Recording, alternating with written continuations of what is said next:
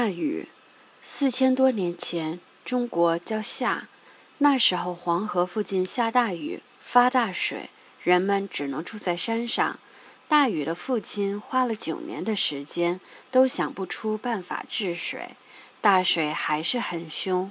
后来，大禹的父亲死了以后，大禹和他一样也去治水。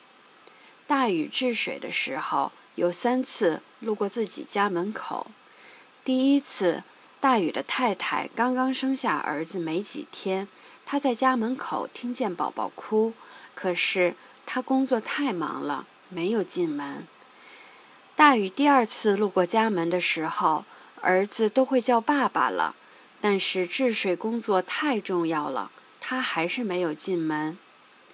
大禹第三次到家门口的时候，儿子十多岁了，他想要爸爸回家坐坐。